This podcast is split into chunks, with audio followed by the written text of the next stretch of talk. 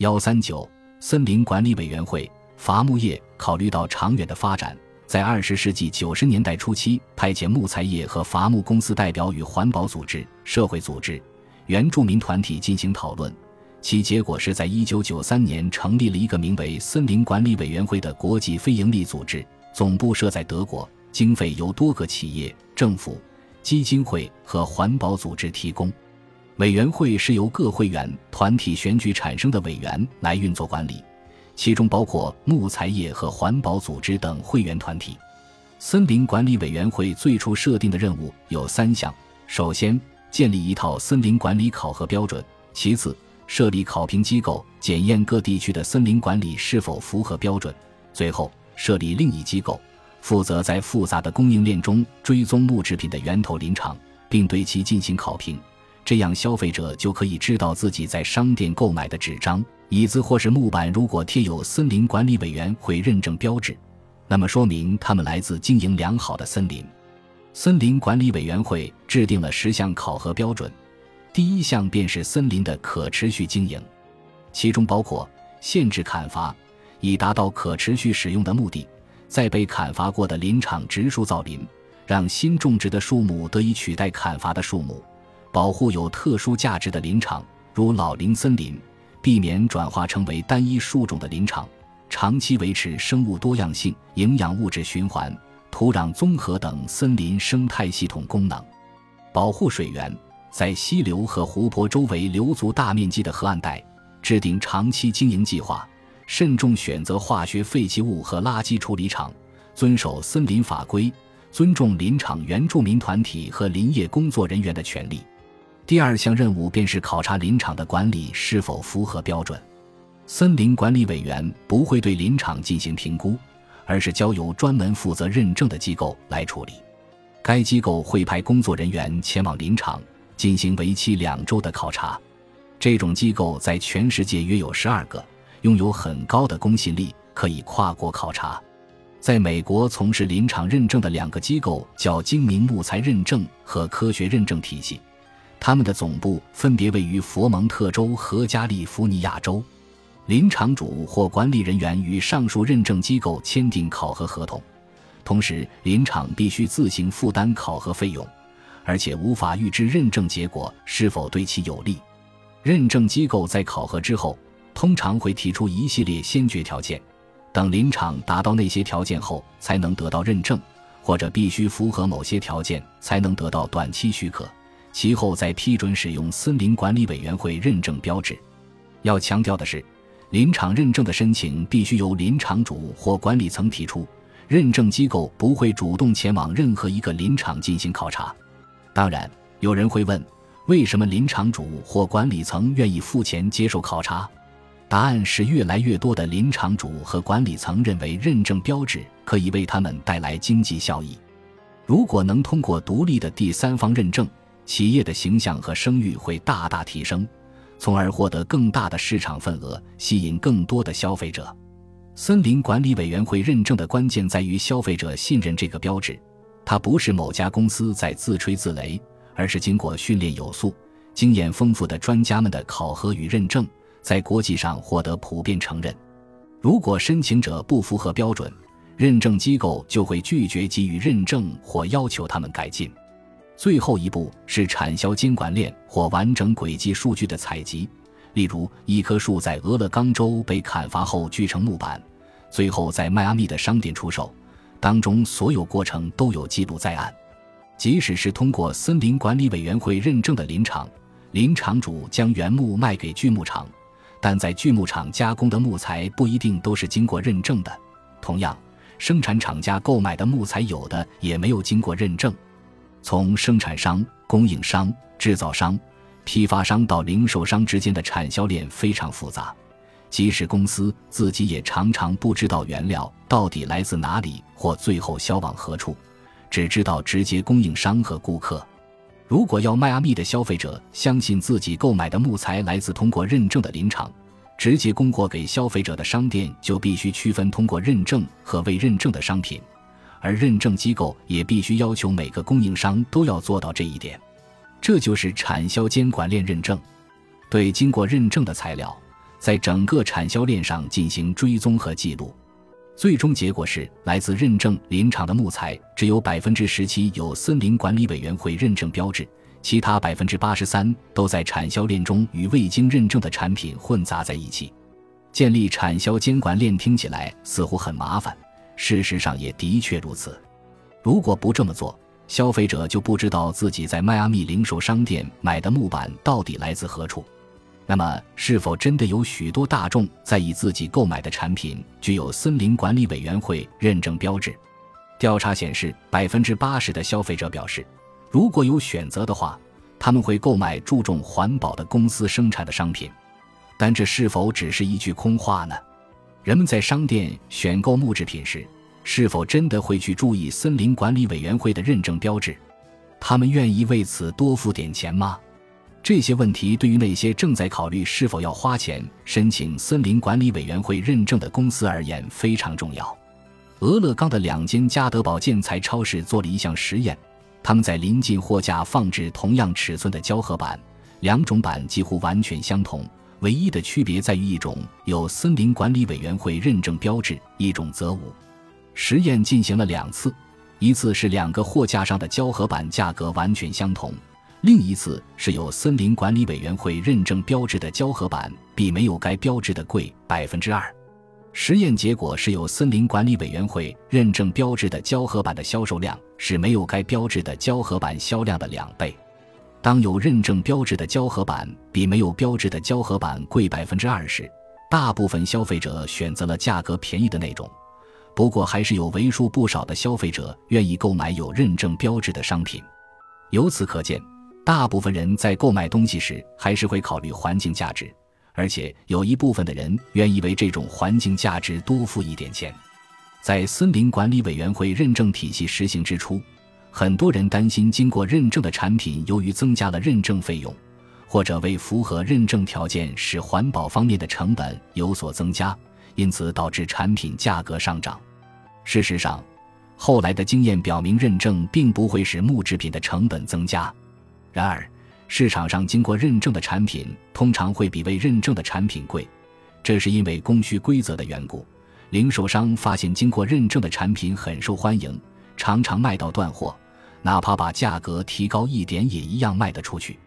森林管理委员会尚在组建阶段时，就由众多全球木材制造商和零售商巨头推派代表加入委员会，或努力跟进森林管理委员会制定的目标。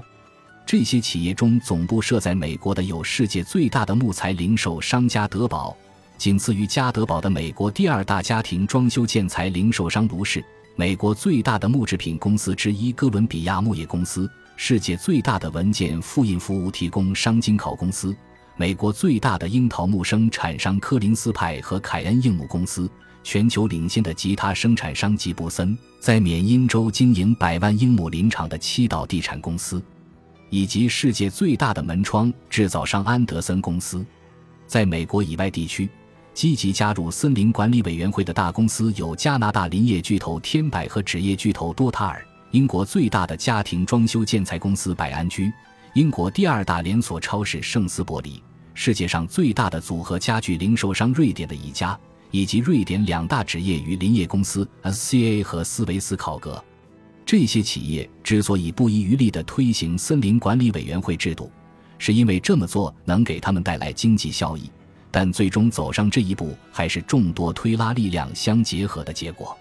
推指的是有些公司由于砍伐老林木，受到环保团体的不满攻击，如雨林行动网络就对加德堡施加压力。拉指的是许多公司意识到大众对环保问题的关注度正在日益加深。他们可以借此机会提高自家产品的销售额。加德堡等大公司在受到环保团体的推力后，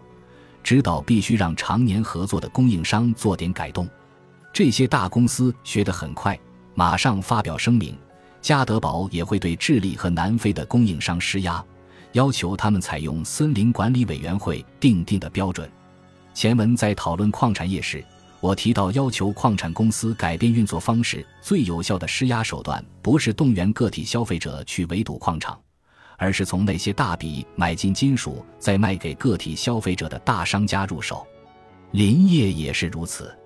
消费木材最多的是房屋建造和装修，然而大多数房主不知道该如何选择和控制林业公司生产的木材。林业公司最大的客户是大型的木制品商场，如家得宝和宜家这样的家装店，还有大型机构买家，如纽约市或威斯康星大学。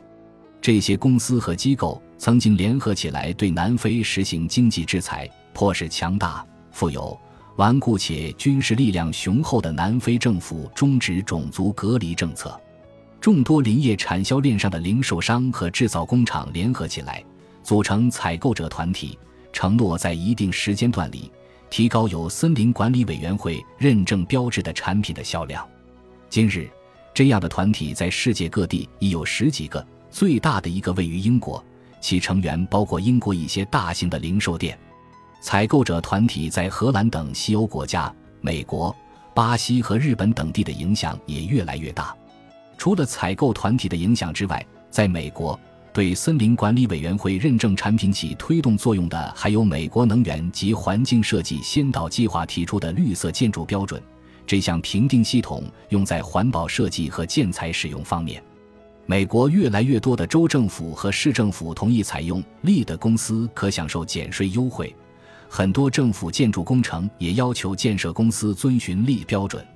一般而言，承包大型建筑工程的建设公司、承包商和建筑设计公司不与大众直接发生关系，消费者很难看到他们的工作方式，但出于减税和增加中标几率的考量。他们还是会选择有森林管理委员会认证标志的产品。要指出的是，驱使企业采纳立标准或是加入采购者团体，其动力还是来自消费者对环境质量的关注和企业对环境声誉的重视。立标准和采购者团体提供了一种机制，使得个体消费者能够影响企业的行为。自森林管理委员会于1993年成立以来。森林认证运动很快风行于世界各地，目前已有六十四个国家拥有经过认证的林场和产销监管链，而经过认证的森林总面积为一百五十六零零零平方英里，其中三十三零零零平方英里位于北美。现在世界上有九个国家各自拥有至少四零零零平方英里的认证林场，瑞典以三十八零零零平方英里高居榜首，其次是波兰。然后依次是美国、加拿大、克罗地亚、拉脱维亚、巴西、英国和俄国。在世界各国中，林木产品贴有森林管理委员会认证标志比重最高的国家是英国和荷兰。英国木制品有百分之二十贴有认证标志。除此之外，还有十六个国家各自拥有四百多平方英里的认证林场。北美最大的认证森林是加拿大安大略省的戈登科生森林，面积达七八百平方英里，由加拿大牧业和纸业巨人天博集团负责经营。天博希望在不久的将来，他们在加拿大经营的所有五十零零零平方英里的林场都能通过认证。此外，这些通过认证的森林中，有些是私有林，有些是公有林。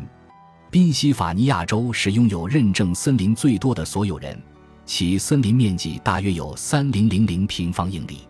森林管理委员会成立后，申请认证的森林面积每年增长一倍，近年来速度有所减缓，仅以百分之四十的速度增长。这是因为最先申请认证的林业公司和管理人员已经达到森林管理委员会制定的标准，而近年来才申请认证的森林必须改进经营方式。才能达到森林管理委员会的要求。也就是说，森林管理委员会认证体系实行之初，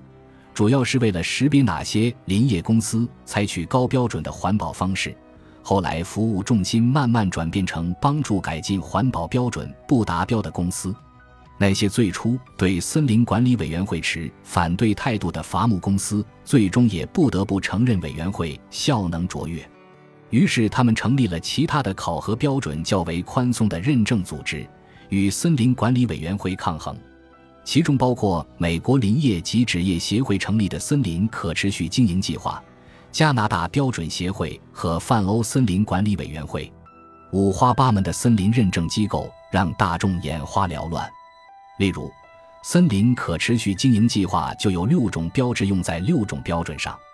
这些翻版认证机构和森林管理委员会的差异在于，前者不要求独立的第三方认证，而是允许林业公司进行自我评估和认证，在自我评估过程中也没有统一的标准和量化结果，甚至采用不可量化的形式。